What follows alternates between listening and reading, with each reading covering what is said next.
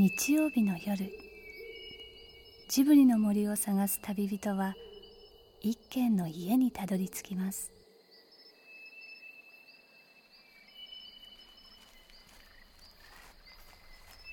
ジブリの森のラジオの川のほとり。そこに立つレンガの家はスタジオジブリ鈴木敏夫さんの隠れ家です。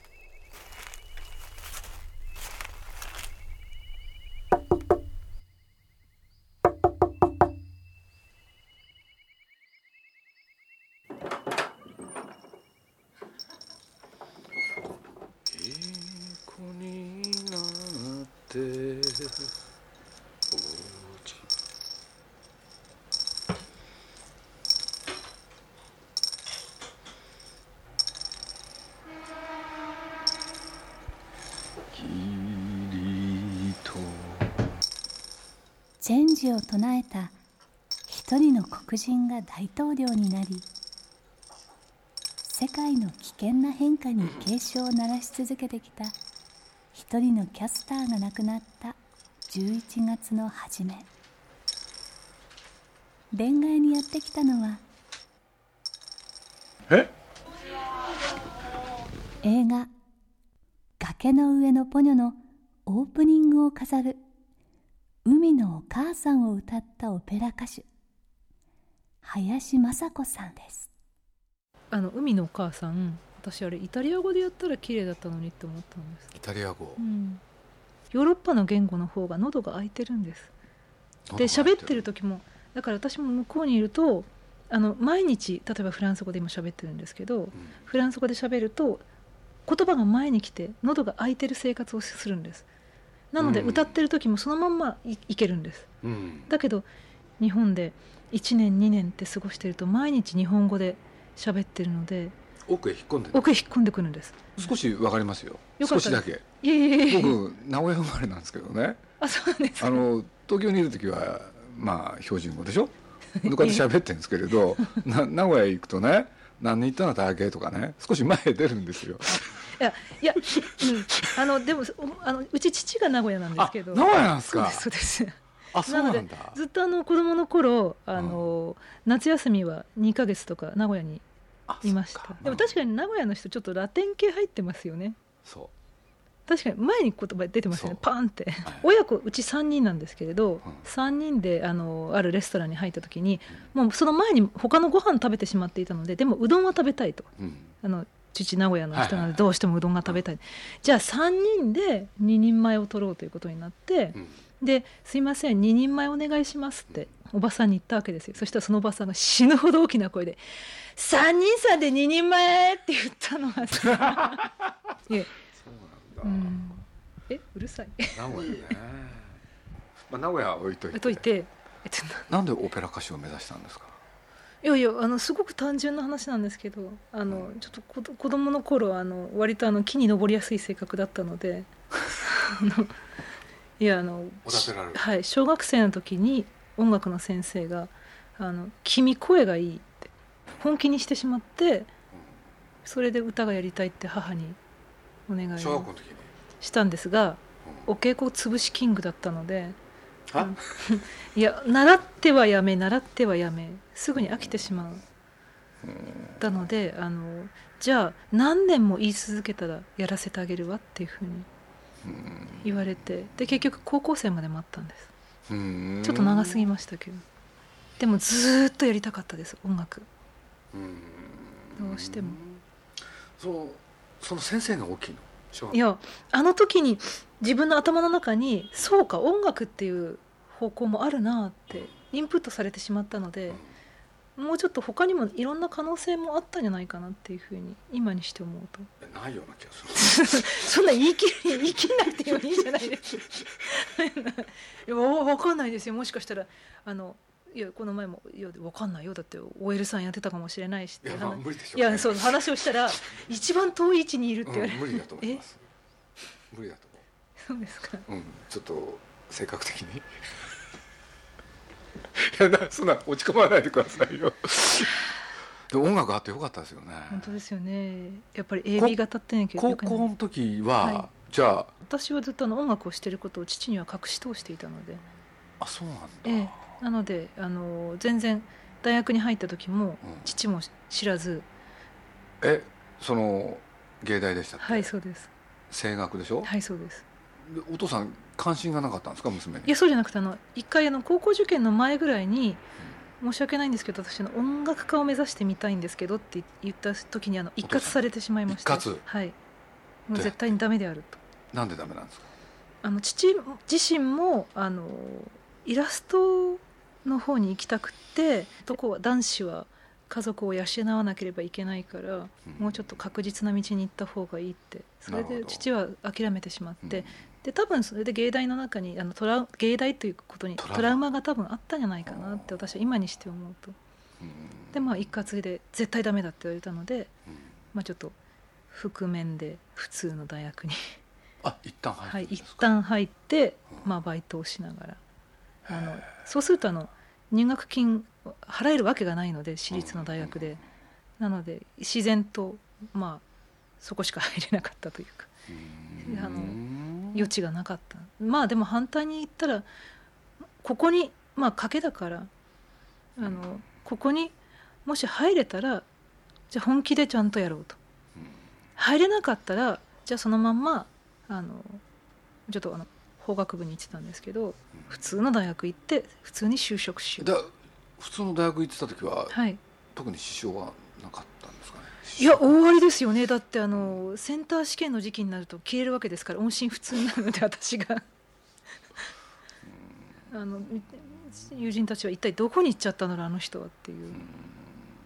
でもその短期集中型は得意なのでうん。その時にこうもう絶対もう周囲との連絡も立ってでピアノの練習もうちでするとバレてしまうのでちょっと友人宅を転々としながら 練習もしてうち決意の人なんですね。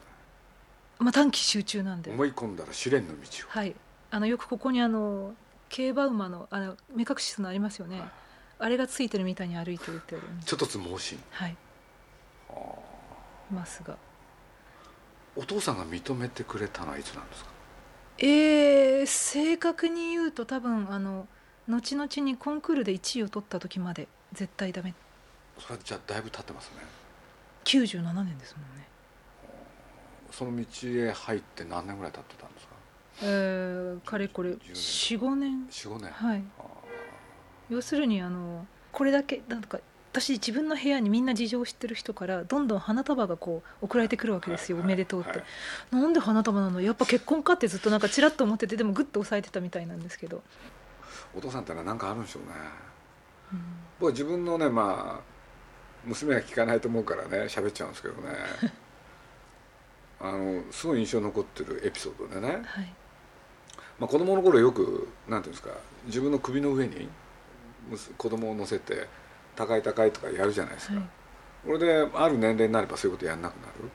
そしたらうちの娘がねあのこれから中学になろうっていう時もう小学校6年終わってえそしたらね僕のとこ寄ってきてね「ちょっと」って言うんですよ「なんだ?」っつったらね首の上に乗るって言うんですよ。でも大きくなってたでしょ、えはい。お前大丈夫か?」っつったら「いいよ」っつって。で僕ね重いのをねこうやって持ち上げたんですよ、はい。俺で「ん？どうだ?」っつったらね「うんもういい」って言うんですよ。ほんで降りてきてねはい。一言言ったんですよ「最後だからね」って。いや娘さんは娘さんなりに決別の儀式が欲しかったんですかね。そうそうそうそうそうそう。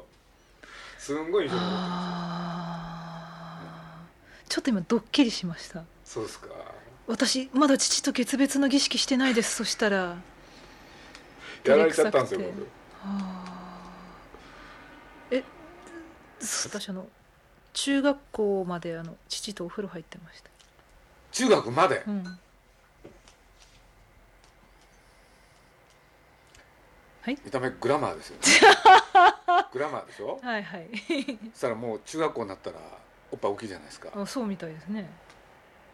お父さんと一緒に入ってた入ってましたよ。えダメですかね？ちょっとあのお茶飲んで気持ち落ち着けていいですか、うん。でですね。あのえー父にちょっとあの要するにあのうーまあ告白するのが非常に怖かったんですが大学に入って5月ぐらいにあの芸大っていうところはあの同級生が非常に人数少ないんでほぼ全員学一学年全員が私の事情を知ってるわけです。うん。そうすると友人たちがそろそろ本当のこと言わないと親子断絶になるぞっていうふうに言われまして父にちょっとあのお願いをしてちょっとうちに早めに帰ってきてもらえないかなっていうことをお願いしてあの全部もう化粧も取って泣く準備をして待っていたら父は父で一日中「ああ今日はうちの娘をこの年でもう結婚したい男がいるって今日は言われるんだ俺は」って思って覚悟して帰ってきたらしいんですけど。でちょっと開口一番「すいません前の大学辞めました」って言ってしまったところでちょっとプツッと「何をしてるんだ君は一体」って「音楽してます」って。20? いやだから二十歳ぐらいですよね、うん、それであのいやバイト代を貯めてあの家庭教師とかいろんなバイトをしてあのお金を貯めてで実は今芸大に通ってますって 言った瞬間にあのうちの母が言うにはまあついお母さん知ってたんですね。知ってました知ってました。母はもう本当に応援してくれていてであのい母は1分ぐらいだったよって言うんですけど私はなんかこう1時間ぐらい父が黙ってたような気がしてそしたらあのパッと口を開いてあの「よく頑張った。うん」要するにそのあの決意をあのいうん。言われたことじゃないですけど決意を持ってやったことは褒めてやるって。だけどあのこのまんま例えば音楽をやっていってものになるかなんて誰にもわからない。だから君にとって必ずしも幸せじゃないって思うんだ。だけどじゃあこうしよう。僕は口も出さない代わりお金も一銭も出さない。うん。それでもやるのかっていうふうに言われて、まあ、勢いでやりますっていうふうに。ただまあどこかにあのどうせ一人娘だしそんなこと言ったってあのうちのお父さん後でお金ぐらい出すようっしっしっていうのはあったのでところが現在に至るまでビタ一文 まあでもそれはお父さんの愛情ですよね。はい。絶対成功してほしいってやつですよね。いやそうそうなんですか？今初めてその考えに当たりましたけそうですよ。どあそうなんですか？だから口も出さないけどお金も出さないっていうのがねそういう道をお前さんは選んだんだからはい。ね誰にも頼るなと。はい。そうそれはどういうことかって言ったら成功してほしいってことですよね。あそうなんですか。何言ってんいやですか。初めて今さそうだったんだって思いました。いや私は今日の今の今まであ父は頭から反対してたんだっていう。違うんですよ。あ違うんですか？それはやっぱり願ったんですよ成功を。あありがとうございます。応援したんですよ。あ。だから心を鬼にしたんですよそういうことですよ。あ初めてそう思いました。だってそこで口は出さないけれどお金は出すって言ったらねはい。それはダメですよね。あまあそれはそれはうそうね。まくいかなくなるんですよ。まあ、陰ながら心の中で応援しようと決めた人生ですよお父さんは。いや私ちょっと今胸がいっぱいになっちゃいました。そうか。でもちょっとなんか今の鈴木さんの一言でちょっとあの父を見る目が変わりそうです。そうですか。はい。うん。そっか。いや私一回も今日の今の今まで本当に思いませんでした。父はただ単に私に音楽をしてほしくなかったんじゃなかろうかってずっとそればっかり思って。うん。自分の信じた道を歩いていける、はい。だから半分以上すごい羨ましかったんでしょうね、その時父がため息とともに言ったのがうん「女は怖い」って言われました。うん「女は怖い」って言われました。いやだから本当に怖いんですよ、女女の人は着実に目的に向かってでも男に分からないようにできるってとこが怖いって言われたんですけど。でも本当だと思いますよ。そっかオペラ歌手目指して波の上を走ってきた林雅子さん。林さんはどこかポニョに似ているみたいです。今回ねはい。ポニョの話が来てよかったんですか？よかったんですか？って変な質問だな。え私は何事も良かったと。そういうのってありなんですか？オペラの人がそうやって映画の主題歌を歌うとか。ありなんじゃないんですかね。ありですか？全然大丈夫だと思いますけど。い。や久石久石さんがね彼女でちょっと一つ録音してみたい？でその時はあの主題歌とかそういうんじゃなかったんですよね、うん、ただ久石さんが「やっていいかな」っつって。で僕は「いや久石さんやりたいんだったらいいじゃないですか」なんて言ってて。これでまあやっていただいた。そしたらまあ僕なんかもねなんていうのかなそのオペラの歌い方その他分かってるわけじゃないんであれだったんですけれどなんか新鮮だったんですよねすごく。迫力もあったし。これでね、まあ、実は冒頭ね実は音楽だけの予定だったんですよ。でそれをなんかこんなこと言うとあれなんですけれど僕みんなに内緒で映画の冒頭にねちょっと入れてみたんですよ。で入れてみてね。これでねまだ絵の方もできてなくて、ええ、で宮さんに聞かせたらね「あいいこれ」って言い出してね。だから本当ねあのいい感じだったんですよ。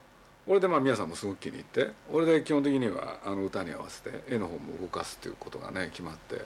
ありがとうございましたいやまあありがとうございました。いやでもすごく楽しかったです私は。いやそう言っていただけたら。私これ一番今回ものすごく感じたことだったんですけれど宮崎駿さんにしても、まあ、久石さんにしてもあのもちろんその鈴木プロデューサーにしても皆さん本当にこの仕事が好きでだからこうこうなったらいいなとかっていう変な欲がなくってただどうしたらこの作品が良くなるのかってみんなが全員が最後の最後の瞬間までものすごくもがいてるのがあの印象にものすごい今回残りました。僕はよくあるんですけどね立場上。だけれどまああのーやっぱり面白くなっちゃうんですよねやってると。そういうもんですよね、うん、やっぱり好きじゃないと続かないと思います。まあ、ね、あのだってただでさえみんな問題にぶち当たるわけだし、うん、でもまあそうですね、はい、僕も映画好きですね。そうです。もうしょうがないって思って。あのいつもだとあのこういう商売してて言うのちょっと恥ずかしいんですけどあのお客さんの前に出てくのがあのカーテンから出るまでがすごい勇気がいるんです。あの決してそれはの自信がないとかなんとかじゃなくてちょっと舞台の怖さを知っちゃったんですね、うん、でもこればっかり自分で全くコントロールができなくってだから帰りがけにあの暗い役やった時はまだ暗かったり終わった途端に「あどうもお疲れ様でした」ってでもそういうふうにするタイプでもあんまりないので多分このあんまりスイッチがあの明るかったり暗かったりってこう行ったり来たりしてると疲れちゃうんじゃないかなと。なのでちょっと今年自分が面白かったのちょっと面白いって思ったのはあの例えば今回の関係ないんですけどのぞみちゃんにあのすごいのぞみちゃんはいつもあの堂々としてて度胸があるねって言ったらだって楽しいんだもんって いやもうとことん彼女は本当に舞台を楽しんでいてもし自分がこういうふうになれたらもっとホームラン打てるのになって。だから僕ねちょっとくだらない話だけどあの僕の実家のすぐそばにねあのー、煮込みうどんかな、はい、カレーうどんなんですけどねそしたらそこが汚いとこなのにねなぜか有名でね、うん、その昔花火師あちゃこっていう人が毎週大阪から食べに来てたっていうところでうん、でそこへね僕もねあの大学生ぐらいの時行ったらね行ってみてと少しは東京を知ったでしょ、はい、ほんで名古屋帰ってきてその店行ってみたらねびっくりすることがあったんで何かっていうとね注文するじゃないですか、はい、カレーうどんっつって、はい、で声が小さいとね来ないんですよ。ああこれでね「カレーうどん!」って言うとねそこすぐ行っちゃうんですよ。押すとね結構並んでたりしてこうやって交代してくんだけれど、ええ、記念ハイストのところにはねうどんが来ない。じゃあ私有利ですよねどうか。ああ有利ですね。頑張ります。本当にありがとうございました。どうもお世話になりました。ありがとうございました。鈴木敏夫のジブリ汗まみれ今夜の視線はスタジオジブリ鈴木敏夫。そしてオペラ歌手林雅子さんでした。林雅子さんは今月スイスで日本の音楽を日本語で歌うコンサートにチャレンジ。その後年末には日本に戻って読売日本交響楽団の大工で喜びの歌を歌い上げます。海と陸。魚と人間。体と心。二つの世界が溶け合う。ポニョのように。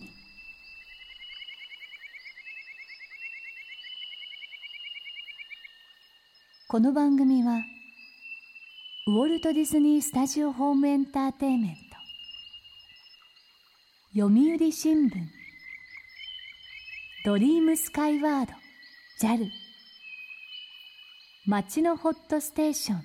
ローソン。朝日飲料の提供でお送りしました。